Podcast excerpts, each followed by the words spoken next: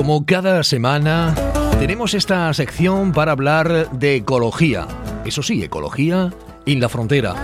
En esta frontera también de la radio, en Cope Gibraltar 94.7, con Juan María Arenas, doctor en Ecología, Conservación y Restauración de Ecosistemas, divulgador y comunicador científico. ¿Dónde podemos encontrarlo? Tiene una web profesional, se llama www.jmarenas.com. Juan María, ¿qué tal? Bienvenido una semana más. Buenas tardes. ¿Qué tal, Antonio? Eh, vaya, vaya semanita, por cierto, que hemos tenido fin de semana pasado con las lluvias, esas inundaciones y precisamente de eso vamos a hablar, ¿no? Ese Dana que ha provocado esas terribles inundaciones y tantas pérdidas, eh, tanto humanas como de, como materiales. seres y casas, en fin.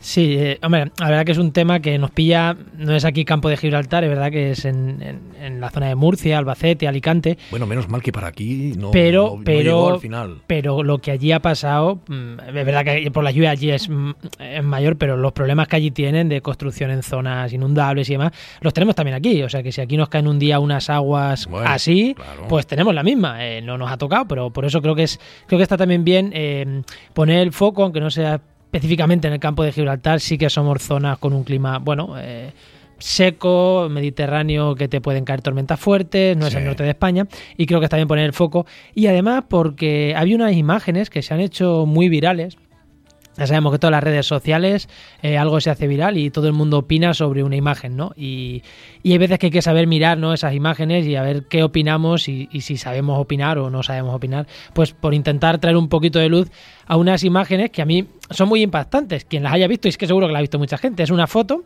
donde se ve un tapón de cañas, las típicas cañas de los ríos, sí. como taponando el río y el agua desbordando pues bueno, como hemos visto que ha desbordado, a las orillas de, creo que en, en, en Molina. En Molina, de, de Molina A mí hay una imagen que me impactó mucho, que es la de un puente. Eh, creo, creo, que tiene tres arcos, ¿no? Que está prácticamente cegado por, por la cantidad de, de, agua y cómo brotaba hacia arriba, sí, que eran hay, hay, hay, muchas imágenes de ese, de ese tipo. Tremendo. Y, y lo que me llama a mí la atención y hablando ya enlazando con lo que es ecología, ¿no? Es que un montón de gente pedía, hay que limpiar los ríos, vamos a limpiar los ríos. Sí. ¿Por qué no han limpiado los ríos? Mirad lo que hace la vegetación en los ríos. Por eso, por culpa de, de, de la suciedad del río, se ha desbordado el... Vamos, vamos por partes. Eh, es verdad que los ríos tienen suciedad, pero la vegetación no es suciedad, es parte del río. Es verdad que las cañas que muchas veces están que se veían flotando sí. es una especie invasora contra la que hay que luchar y contra la que se está luchando contra ella, pero no es fácil de acabar con ella, con lo cual contra esa especie sí que hay que luchar. El problema es que cuando la gente dice limpiar el río, lo que cree, lo que cree que hay que hacer es dejarlo como la patena, en plan un canal. Claro, un canal no lamina las crecidas de agua, no filtra agua, no chupa agua y lo que hace es que ante una lluvia sea más fuerte las crecidas. Uh -huh. Pero es que además lo que la gente entiende por limpiar el río, que es quitar toda la vegetación, lo que estamos favoreciendo es precisamente a la caña, que es la, la especie que ha sido tan llamativa como ha generado esos tapones en algunas zonas, y es la caña. Y cuando la caña tiene menos competencia de vegetación autóctona, mejor funciona ella. O sea que a ver si lo que estamos pidiendo es todo lo contrario. Es todo lo contrario a lo que deberíamos de hacer. Lo que tendría que estar el río es con más vegetación, más árboles, más zarzas, más que es vegetación autóctona, sí. adaptada a, esta, a estas crecidas, a estas ramblas que no llevan agua nunca y de, de repente un día le metes miles de litros de agua. Esa es la vegetación que hay que tener y no la que tenemos. Entonces, cuando hablamos de. Cuando la gente pide vamos a limpiar el río para evitar crecida, mucho cuidado, mucho cuidado con eso. Hay que quitarlo de especies invasoras como la caña y hay que limpiarlo de infraestructuras que puedan hacer claro. que el día de mañana el agua vaya a correr y no pueda. También, Juan Justo María... lo que acabas de decir, espera, lo sí. acabas de decir, el puente. Igual hemos hecho un puente ahí, en un punto que, que, no es capaz de soportar una crecida del río como claro. las que se dan de vez en cuando. Claro. Porque no olvidemos que esta zona hace 30 años, en los años 80, le pasó la misma. Tampoco hace tanto, hace veintitantos años, 30 años, yeah. le pasó la misma. Entonces, igual lo que estamos es eh, generando construcciones que no deberían. A eso iba yo. Que no deberían de estar ahí en el río. En, en, esos lugares donde no se debería de haber edificado, ¿no? Y esa es otra. Luego están las edificaciones de alrededor, porque si el río desborda, los ríos tienen lo que se llaman unos, unas llanuras de inundación. Claro, el río se inunda. Cuando llueve, el río desborda. Y es parte del río, parte claro, de la dinámica claro, del río. Claro. Aquí creo que en el, creo que en este programa ya lo hemos tratado una vez que hubo unas, unas lluvias también aquí en Estepona, que en el campo de Gibraltar hay zonas construidas en llanuras de inundación de los ríos con un periodo de retorno no muy alto, que a lo mejor cada 20, 30 años se van a inundar. La zona de Palmones, la zona, creo que en, en, los barrios había alguna zona también. Claro, eh, vamos a mirar los mapas y vamos a ver dónde estamos construyendo.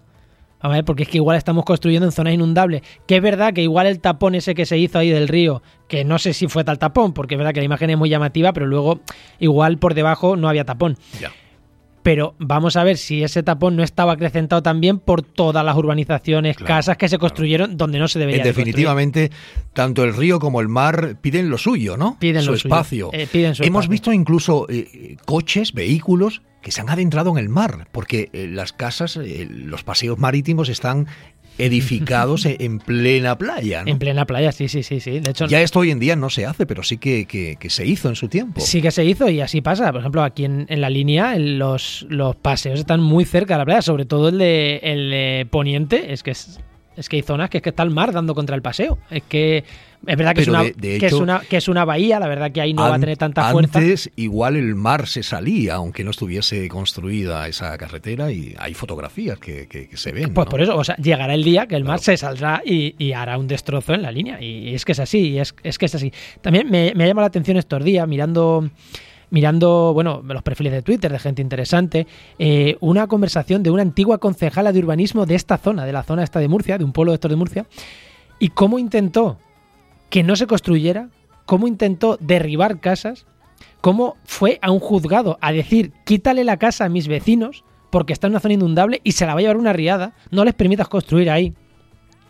Y el juez lo que les decía es, esto es un tema de urbanismo, esto es cosa de los ayuntamientos. Claro, y la, la concejala nos deci- decía en Twitter, claro, yo como concejala que me deba a mis vecinos, pues se me hace muy difícil obligarles a tirar una casa. Eso tiene que ser un juez, o a tirar o a no construir. Tiene que ser un juez el que No diga, construir sería no, no, no construyas en esta zona inundable. Claro. Porque además hay mapas, hay mapas públicos donde se puede ver las zonas que se Pero a van a la inundar. hora de, de construir una vivienda tienes que pasar por, por el ayuntamiento y pedir permisos y Sí, todo eso, esa- ¿no? exactamente. Bueno, pero ¿cuántas urbanizaciones hay que se ha construido la urbanización y luego se ha hecho urbanizable después para no tirar las casas? Eso, eso es muy común y creo que aquí en la línea también hay zonas de ese tipo que no son urbanizables. La gente empieza a construir una pequeña casa, una pequeña casa, una pequeña casa. Dile después a 40 vecinos que se han hecho ahí su chalecito que lo tiren. No, lo que terminan haciendo, que es lo que han hecho en esta zona.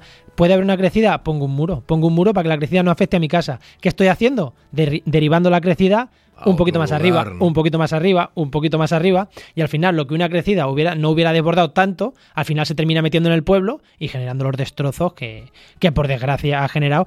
Y que siento ser pesimista, pero va a seguir ocurriendo. Y en muchas partes de España hemos construido así.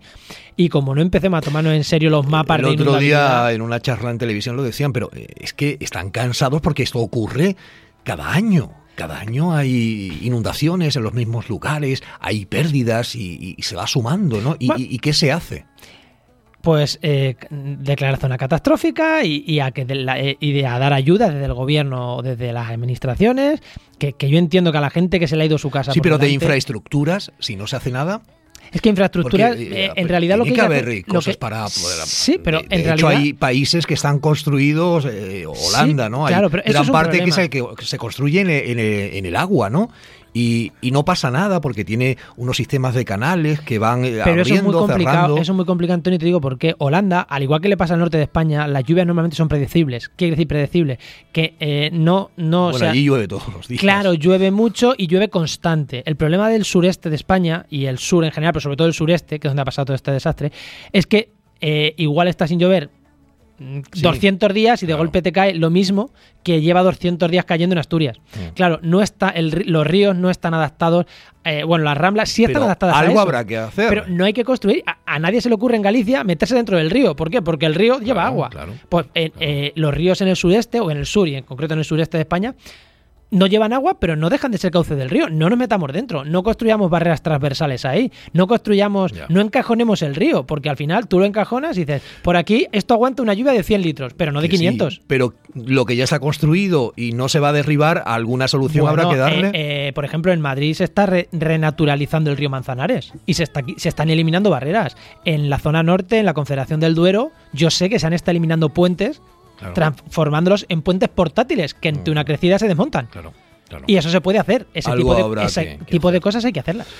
Juan María, que ha sido muy sustancial en eh, esta charla. Hemos aprendido, como siempre, de ti y gracias por estar una semana más con nosotros. Gracias.